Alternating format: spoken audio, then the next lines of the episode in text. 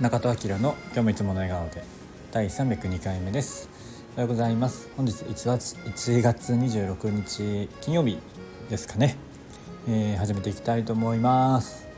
えー、今は神戸におります。仕事があるので今日のお昼頃に淡路に戻りたいと思います。えー、神戸と淡路を行ったり来たりの生活しております、えー、実家がね、えー、神戸にあるのでありがたく使わさせていただいております。ということで今日は、えー、本屋さんに行こう。という話ですね。本屋さん行ってますか？ということで、まあ、昨日ねちょうど、えっと、三宮神戸の三宮に行ってて、まあ、やっぱ大きい本屋さんがあるのでちょうど昨日コワーキングしてた、えー、エリアエリアっていうかビル？商業施設の下の階があの純駆堂が入っててで帰りとか本あの見てたんですけど本屋さんまあ結構好きででやっぱ大きい本屋さんだといろんなジャンルがあるのであのいろんなところにゆっくりこう見るのが好きなんですけど、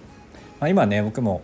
欲しいもの欲しい本があった時は大体、えー、メルカリとか、まあ、中古でね安くで買えるか一回検索して、まあ、安く買えるものは安く買うことの方が多いんですけどこうでもやっぱりこのネットとかだとね本当にま欲しいものを安く買えるっていうのはすごくメリットなんですけど、まあ、それ以外のもの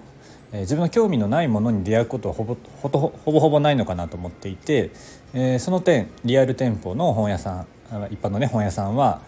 え、全然自分の興味がないものも、え、ジャンルにも出会えるっていうのがやっぱ一番あのリアル店舗の本屋さんのメリットなんじゃないかなと思います。昨日もねあのいろんなゾーンっていうのあのジャンルのところ歩いて面白そうなやつ立ち読みしたりしてまあ、全部ね買え買えはしないので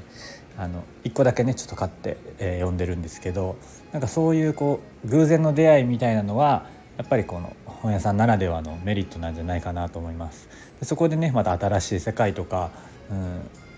知識とかを学ぶきっかけになるのでなんかそういう偶然の